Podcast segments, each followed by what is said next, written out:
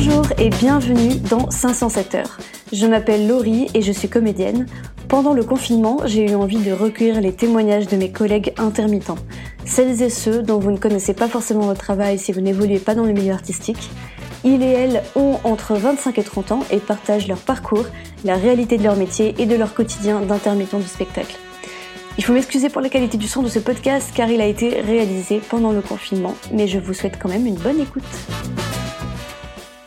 On parle beaucoup des réalisateurs et réalisatrices, et d'ailleurs, la plupart du temps, vous connaissez leur nom et leur travail, mais il y a une personne qui est très importante pour le réalisateur, c'est son premier assistant, qu'on appelle Asreal, qui l'accompagne du premier jour de la préparation d'un film jusqu'au tout dernier jour du tournage. Aujourd'hui, je suis avec Léa, assistante réalisateur, ou réalisatrice d'ailleurs. Je tiens à préciser que tu es aussi réalisatrice, que tu as écrit et réalisé plusieurs courts-métrages et clips avec des univers euh, très différents, plutôt colorés, vintage. Mais aujourd'hui, je voulais qu'on parle plutôt du métier d'assistant réalisateur, métier dans lequel tu évolues lorsque tu ne réalises pas. Salut Léa, comment vas-tu? Salut Laurie. bah ça va très bien. Et toi? Bah ça va.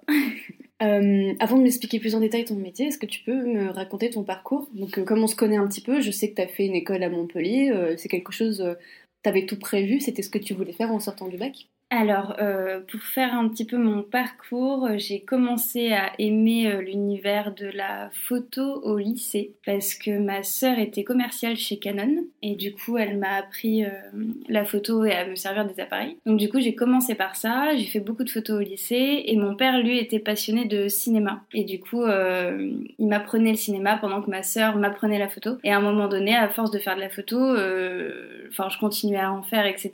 Et puis, je me suis dit, bah en fait, euh, je préfère quand ça bouge parce que ça me permettra de raconter plus de choses, à mon sens. Du coup, je me suis dit bon bah euh, je veux plus faire de la photo, mais je veux faire, je veux créer des choses comme dans la photo, je veux mettre en scène. Mais du coup, qu'est-ce que c'est comme métier pour faire ça dans le cinéma? Et du coup, avec mon père, on a cherché parce que bah quand t'es au lycée, tu connais pas trop les réals et tout ça. Et au final, euh, à force de chercher, de regarder des, des documentaires, etc. Bah du coup, avec mon père, on s'est dit bah en fait, euh, le métier que je veux faire, c'est euh, mettre en scène, c'est créer tout un film. Donc Mhm. du coup, c'est de le réaliser. Et de là, euh, je me suis dit ok, bah je vais devenir réal. Et du coup, j'ai trouvé une école euh, à Montpellier. Et euh, c'était quand j'étais en première, je pense. Ouais. J'ai trouvé quand j'étais en première. Et à ce moment-là, euh, j'avais euh, une moyenne horrible. et j'étais prête à redoubler et tout. Enfin, c'était un peu la cata. Et mon père, il m'a dit Bon, bah, je te paye l'école que si t'as le bac. Donc, euh, il faut que t'aies le bac. Du coup, ça t'a remotivé, ça t'a reboosté. je suis passée de 7 de moyenne générale à 16. Ah oui, ça t'a vraiment remotivé en fait. J'ai fait Bon, bah, si, il faut que j'ai mon bac, je vais l'avoir. Et puis voilà. Donc, du coup, j'ai énormément bossé euh, les deux dernières années de lycée pour rentrer dans cette école. Et après, euh, je suis rentrée dans l'école euh, pour faire deux ans de formation en tant que réalisatrice. D'accord. T'as appris quoi là-bas? Bah en fait, comme le métier de réal, c'est il faut tout connaître. Du coup, on avait des cours d'image, de, montage, de son. En fait, on avait des cours de tous les métiers du cinéma euh, pour connaître l'ensemble et ensuite pouvoir mettre en scène. J'avais des cours de direction d'acteur aussi où on devait nous-mêmes jouer. C'était les plus durs. Oui, j'imagine. Euh, et puis du coup pendant deux ans euh, on, apprenait, on avait cours et on faisait des courts métrages. on a dû, euh, en fait, comme dans l'école il y a des BTS spécialisés, donc BTS image, BTS son, BTS montage. Nous, en tant que réel, on devait trouver notre équipe parmi les, les différents BTS. On devait prendre les gens dans les autres classes Mhm. et constituer notre équipe pour faire notre court métrage et le présenter à la fin de l'année. Et du coup, on en a fait euh, deux et j'en ai fait un en plus de mon côté euh, l'été de ma première année. D'accord. Donc là, tu parles du boulot de réal. En Oui. tant qu'assistante réal, est-ce que tu as appris quelque chose dans cette école ou euh, c'est Alors, plus tard? bah oui, du coup, parce qu'on apprenait vraiment tous les métiers. Donc, euh, ils nous, comment dire, ils nous présentaient le métier de prod, d'assistant réel, de monteur, de tout. Et en fait, pendant la deuxième année, donc là, on a eu deux courts métrages à faire euh, la deuxième année. Et il y en a, parmi les huit réals qu'on était, il y en avait trois qui ont été choisis. Leurs scénarios ont été choisis pour euh, être réalisés. Et donc, du coup, ceux qui n'étaient pas choisis dans les réals devaient faire un autre taf. en fait. Ok. Et du coup, donc euh, un scénario que j'avais beaucoup aimé mais que j'avais pas écrit avait été choisi et j'avais demandé au gars euh, si je pouvais être assistante réelle dessus. D'accord. Et c'était mon premier job d'assistante réelle. Et du Mhm. coup, j'ai fait bon, bah, on va tester. On nous a appris les plans de travail en cours, on nous a appris quand même la méthode euh, de base d'un assistant réel. Donc je me, je me suis dit, bah, je vais tenter. Je pense que c'est le métier qui me correspond le plus après réel. Et donc du coup, euh, je m'y suis mise à fond. Et euh, pendant que je faisais donc ce poste, je me suis, c'est là que je me suis dit, ah bah ok, genre c'est vraiment un poste fait pour moi Pourquoi? Parce que euh, il avait toutes les comment dire il y avait de l'organisation forcément et je pense que je suis douée dans l'organisation ça a toujours été un de mes points forts. Euh, donc j'adorais ça j'adorais être euh, très logique en fait. Mhm. Re- avoir un problème et devoir le gérer très rapidement euh, c'est c'était un, c'est un truc qui me qui me plaît beaucoup. Donc de l'organisation de la logique et du management et j'adore euh, gérer des gens j'adore le social et du coup je me suis dit bon bah je pense que c'est trois choses qui, qui sont faites pour moi et du coup bah ça me plaît et j'aimerais bien commencer par ça D'accord. et donc à partir de là je me suis dit je veux pas faire réel tout de suite parce que j'ai j'ai pas envie de me lancer comme ça à corps perdu euh, après les études euh, j'ai peur Mhm. donc le métier que je veux faire c'est assistant réel Tu peux m'expliquer ce que c'est, en quoi ça consiste pour quelqu'un qui ne bah, qui connaît pas du tout euh, Tu vois, si tu vulgarises un peu le truc, on va Ouais. dire.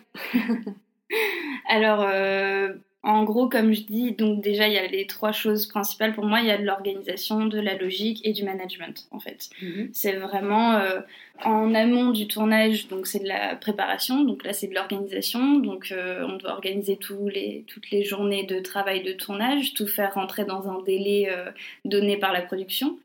Et, euh, et on doit euh, réunir tout ce qu'il faut, euh, tous les gens qu'il faut et tous les, les, les accessoires qu'il faut pour préparer euh, le tournage du film. Mhm. Donc euh, organiser les réunions, organiser les essayages, organiser les lectures euh, et euh, veiller à ce que chaque chef de poste prépare bien de son côté euh, bah, son secteur en fait. Mhm. Veiller avec le chef d'éco s'il est bien en train de construire euh, tout ce qu'il y a à construire, euh, voir avec le chef op s'il a bien vu le découpage avec le, le réal et moi-même très souvent, voir comment il a prévu ses lumières. Enfin voilà, c'est vraiment euh, chapeauter tout ça et voir si tout le monde avance bien de son côté pour que le jour du tournage, tout le monde soit prêt et archi prêt pour euh, commencer le tournage. Mhm.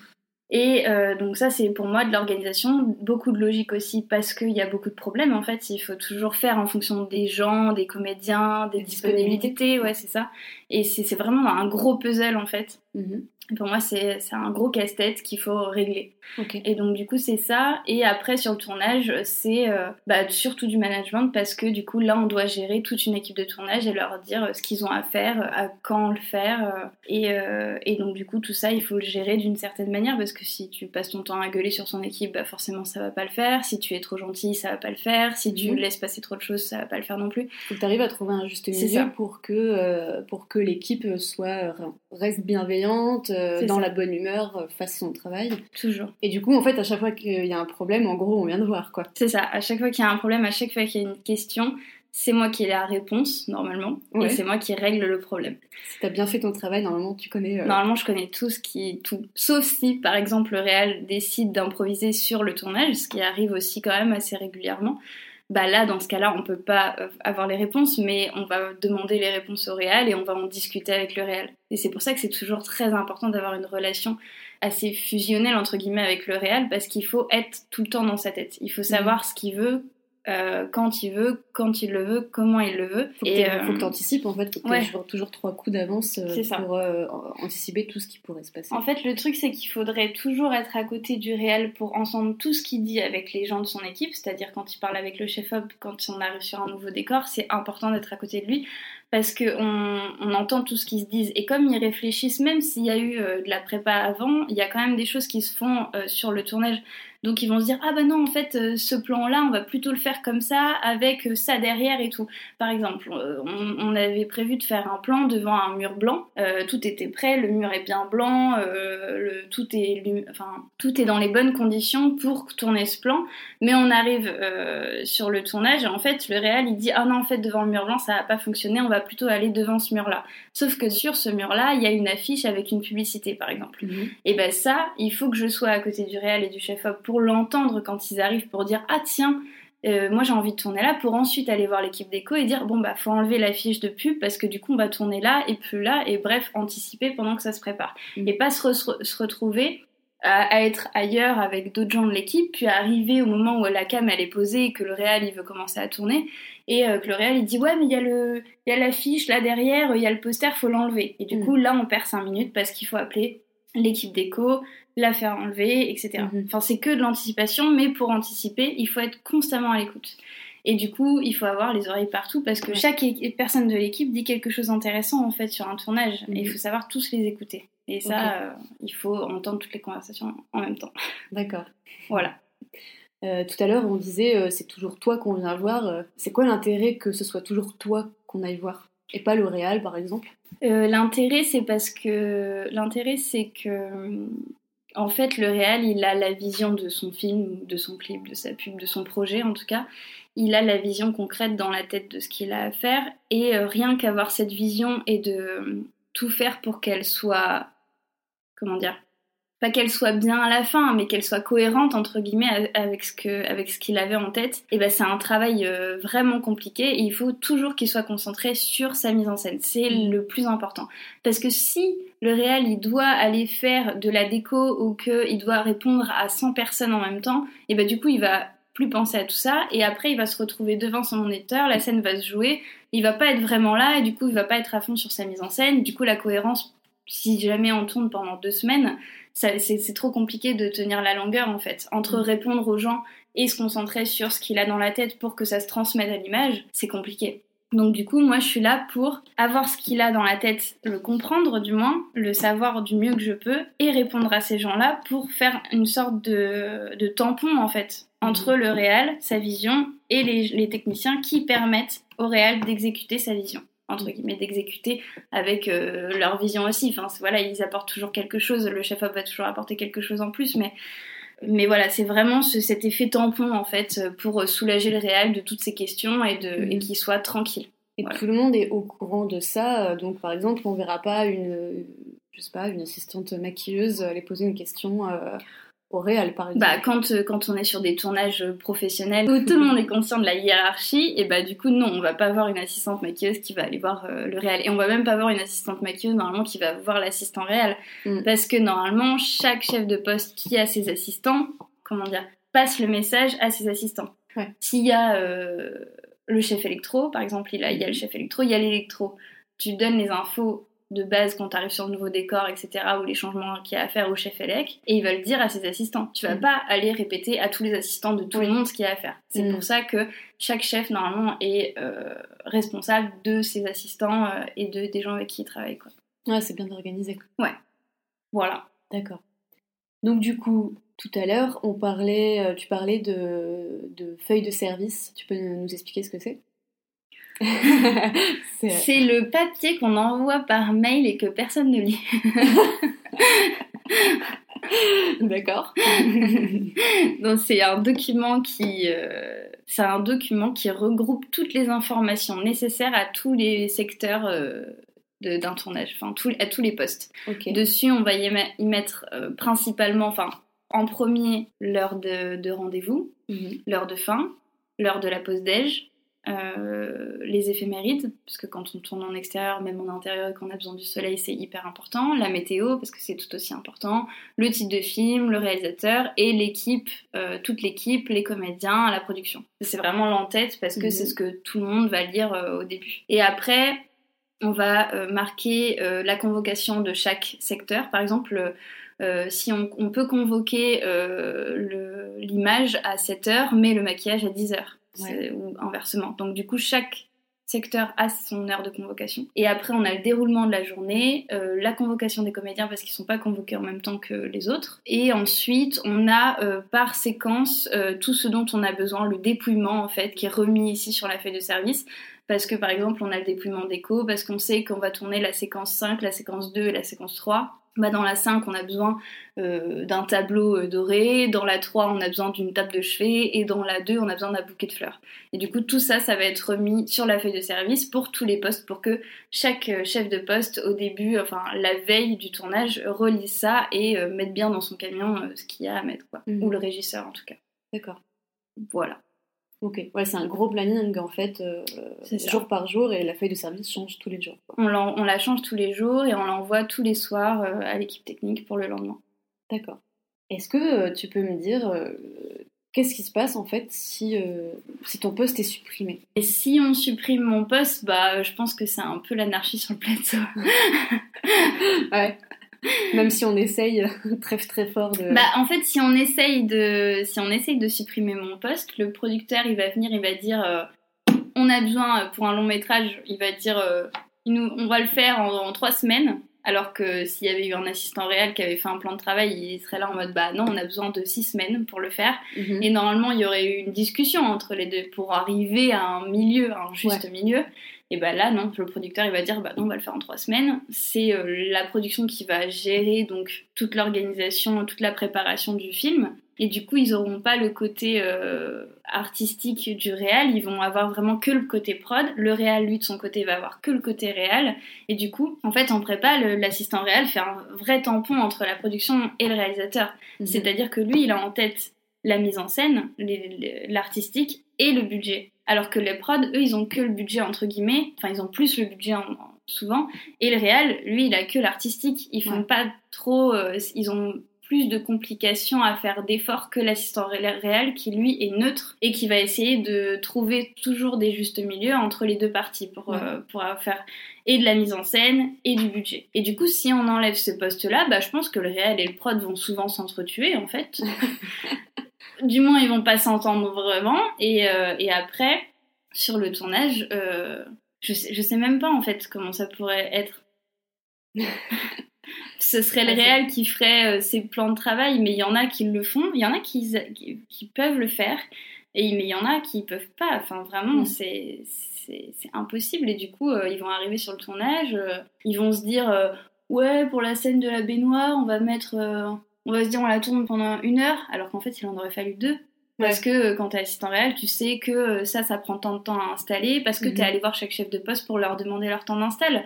Et, parce que tu as le temps de le faire, parce que c'est ton métier. Un réel, mhm. il a pas le temps de faire ça. Un mhm. prod, il a pas le temps de faire ça. Il a tellement, ils ont tellement d'autres choses à voir qu'ils vont pas, ils vont pas prendre le temps de, réfléchir à ça, d'aller voir les personnes pour, et ils ont pas l'expérience aussi. Ils vont, ils vont se dire. Euh, oh, euh, une grue, euh, ça va mettre 20 euh, minutes à installer. Sauf que toi, quand t'es assistant réel et que t'as préparé le planning, mais que t'as fait plusieurs fois des plannings où t'as suivi euh, ce que disait le chef machineur en disant c'est prêt en 30 minutes, mais qu'à chaque fois c'était prêt en une heure et demie, là tu vas prendre les devants, tu vas dire non, non, c'est une heure et demie. Alors que mm. les autres ils vont dire non, mais une demi-heure ça va, puis ils vont se prendre du retard, puis ça va générer euh, bah, des heures supplémentaires, donc du budget en plus, donc euh, des plans qui seront soit supprimés, soit remis, mais du coup le tournage va prendre de plus en plus de retard et va être de plus en plus cher. Et une équipe qui va être crevée, quoi, aussi. Mm. C'est ça qui est important aussi, c'est que si on tire trop sur l'équipe technique, euh, bah après elle peut plus suivre, elle peut pas suivre pendant plusieurs jours quoi. Et, euh, et, un film, ça se fait avec une équipe, donc euh, on est obligé de veiller sur eux aussi. Et si on n'a qu'un réel et qu'une prod qui veille sur ces personnes-là, ils sont tellement dans leur truc, dans leur, le réel, dans sa vision, ce qui est compréhensible, hein, mm. et le prod dans son budget, qu'ils n'ont pas aussi cette faculté-là à, faire du management, à penser à l'équipe, à être bienveillant envers eux. Et normalement, c'est le taf de l'assistant réel. Et s'il n'y a personne pour ça, euh, bah, l'équipe en souffrira, c'est sûr. Et le, ça se ressentira aussi dans les projets. Ouais, donc du coup, tu auras. En fait, ça va engendrer du retard, euh, des colères peut-être, et, la qualité du film va en pâtir aussi. je pense, ouais. Mm. La qualité du film, du retard, de la colère et du prix aussi. Mm. Donc en fait, ouais, tu vois par exemple euh, toutes les séries qu'on peut regarder euh, sur Netflix ou au cinéma ou etc.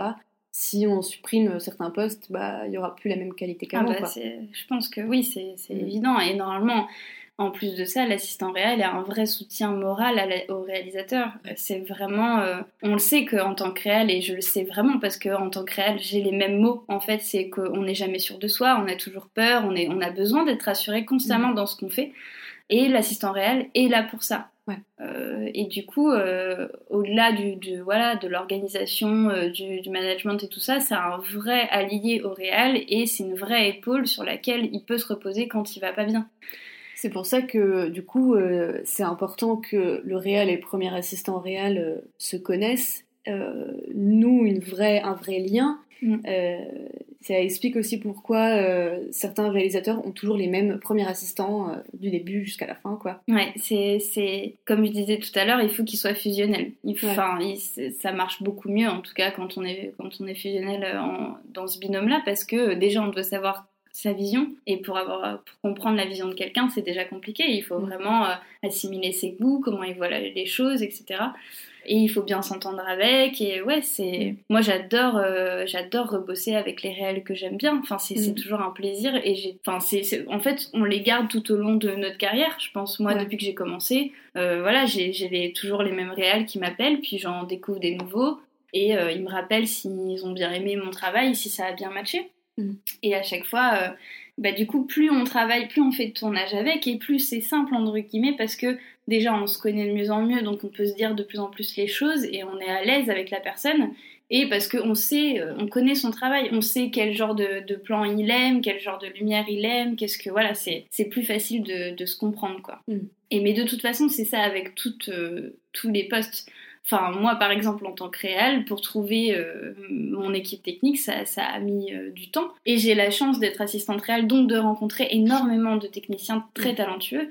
Et du coup, de faire mon choix beaucoup plus simplement que si j'avais été que réel, parce que du coup, j'aurais été moins en contact avec tous ces gens-là, j'aurais moins travaillé avec eux et j'aurais, j'aurais moins vu tout ça. Alors que maintenant, bah, j'ai trouvé les personnes avec qui je veux travailler toute ma vie. Mm. C'est devenu une vraie famille. Ouais.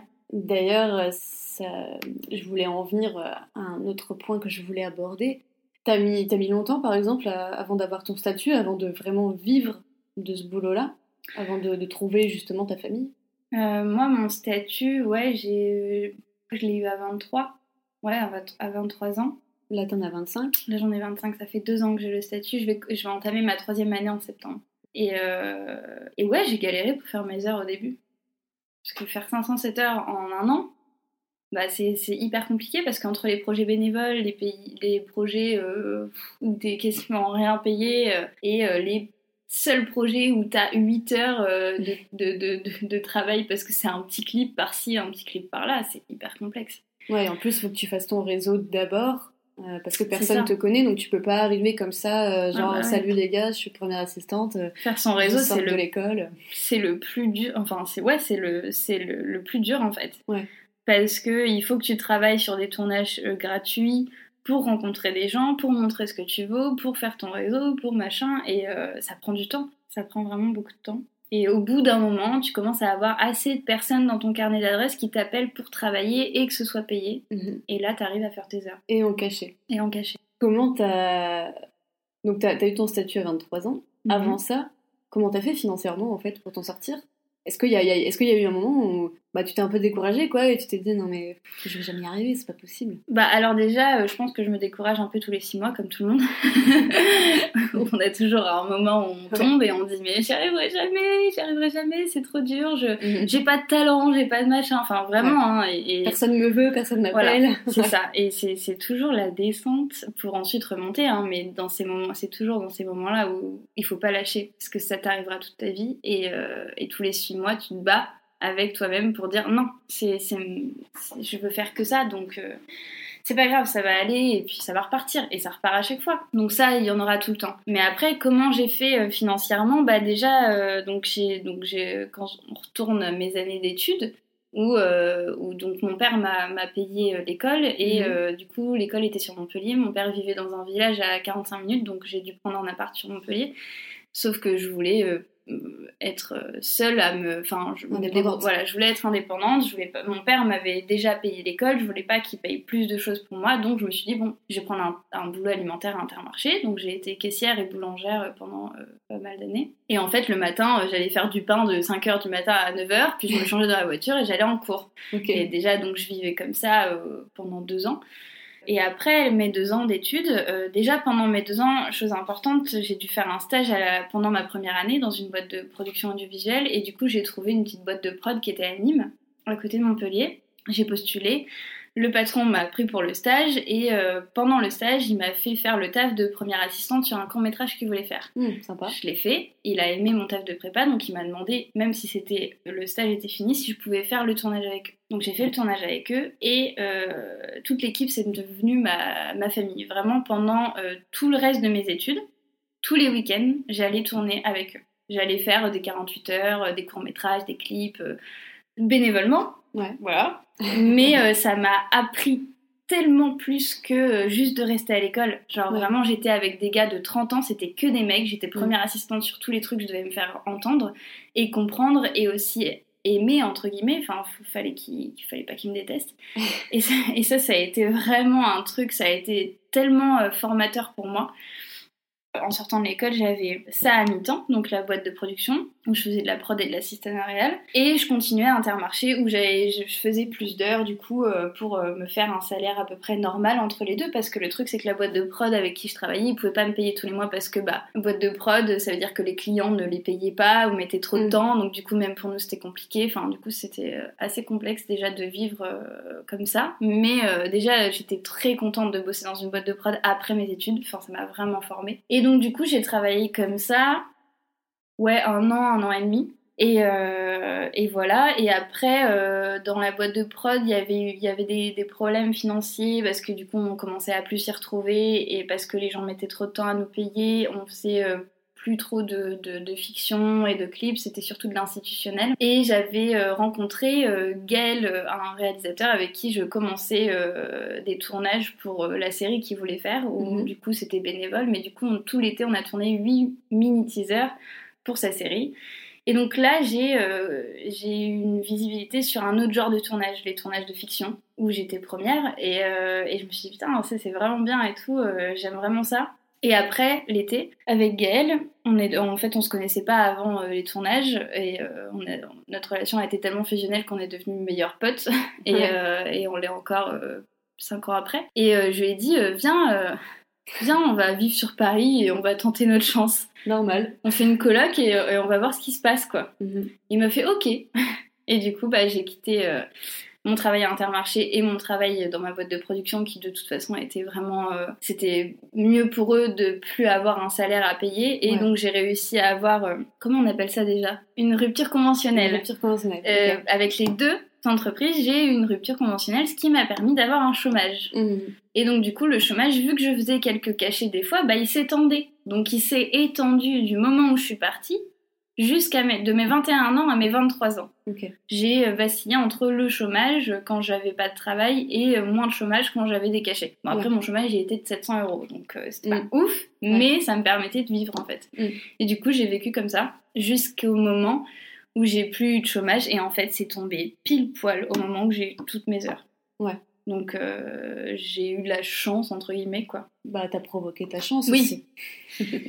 je te dénigre pas. Je l'ai fait, je l'ai fait. C'est vrai que le, chômage n'aurait pas reculé si j'avais pas fait des heures entre temps, heureusement. Et, euh, et du coup non, ça s'est bien goupillé. Et après j'ai eu mon intermittence euh, et voilà. Et on en vient ici.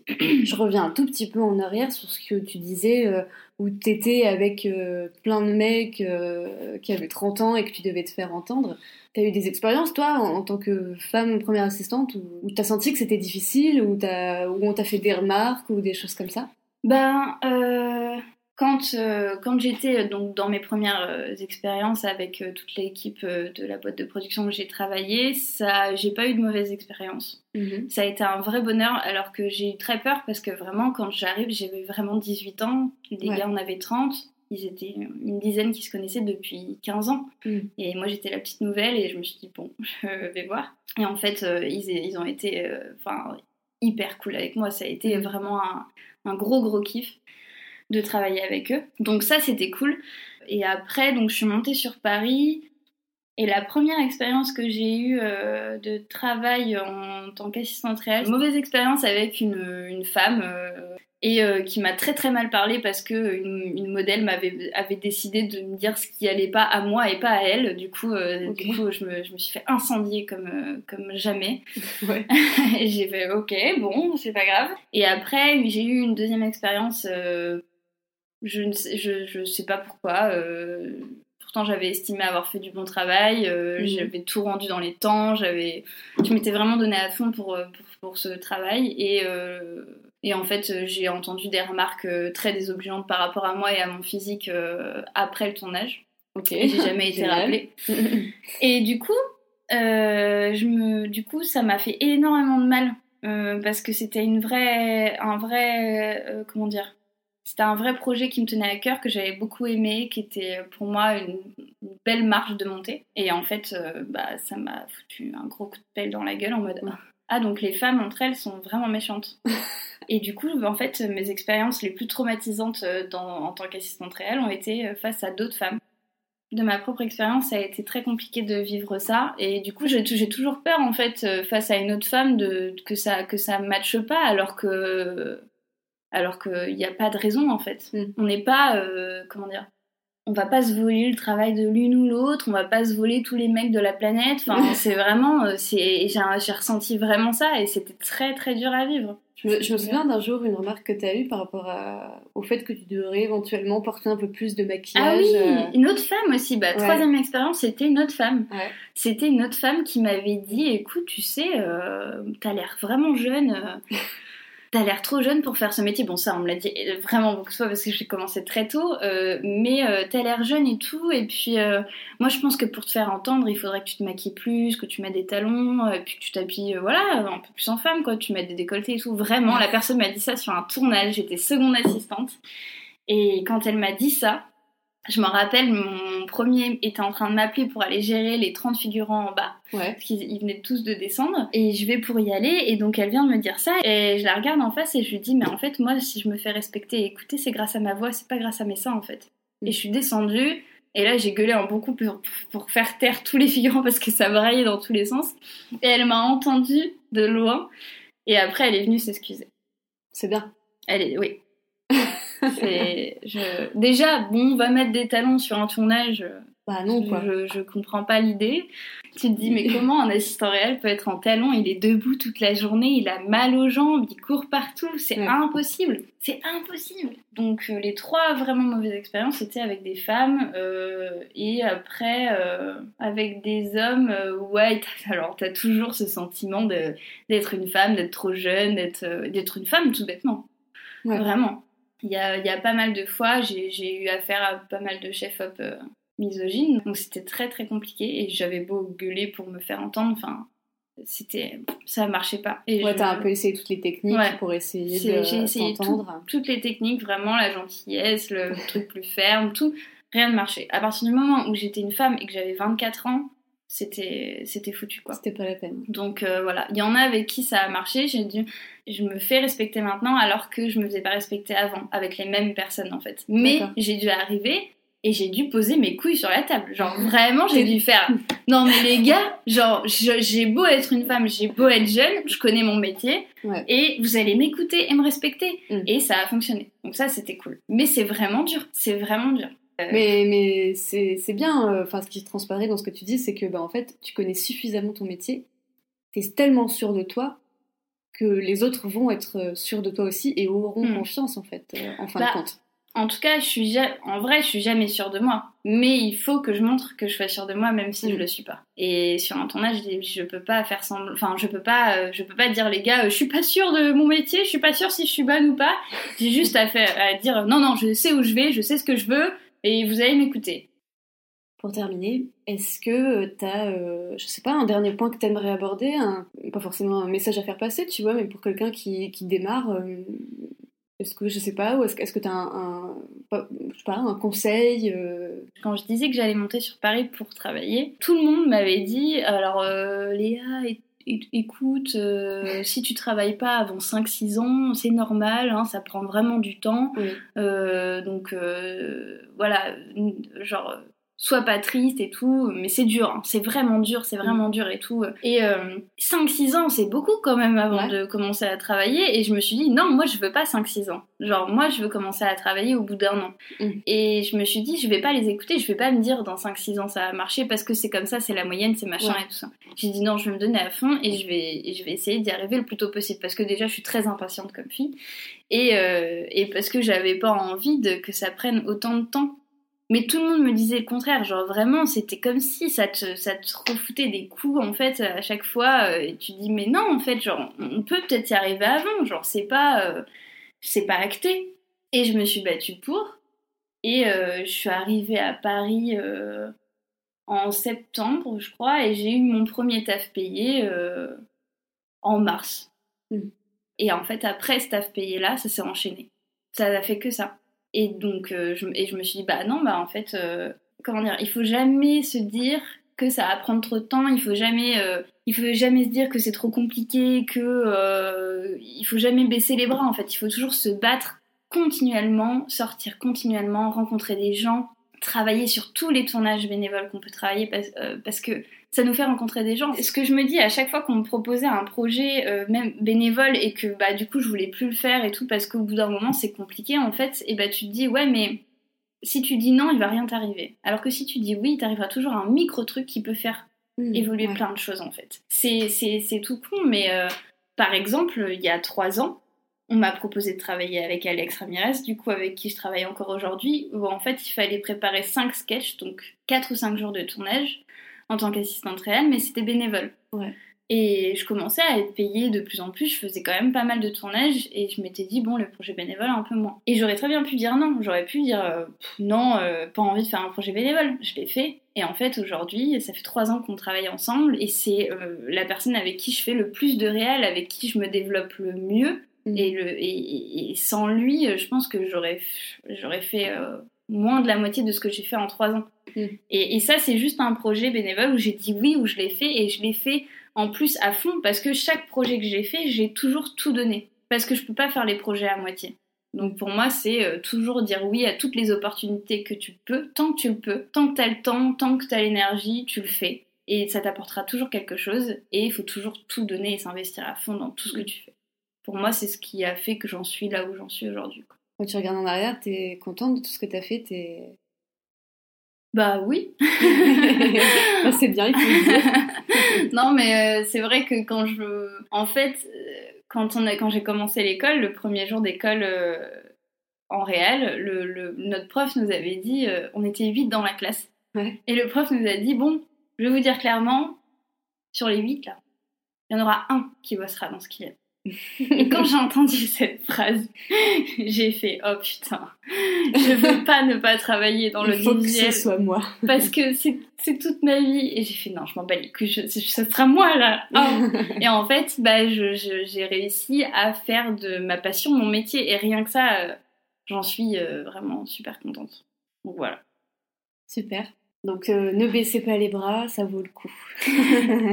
c'est ça C'est ça. Ok, super. Bah, merci beaucoup Léa, merci beaucoup d'avoir participé. Bah, merci à toi de m'avoir écouté. Et puis bonne continuation à toi. Merci d'avoir écouté 507 heures. Vous pouvez retrouver les informations évoquées dans ce podcast en barre d'infos. N'hésitez pas à nous faire des retours si vous le souhaitez. 507 heures revient toutes les semaines avec un métier et un intermittent différent. À bientôt!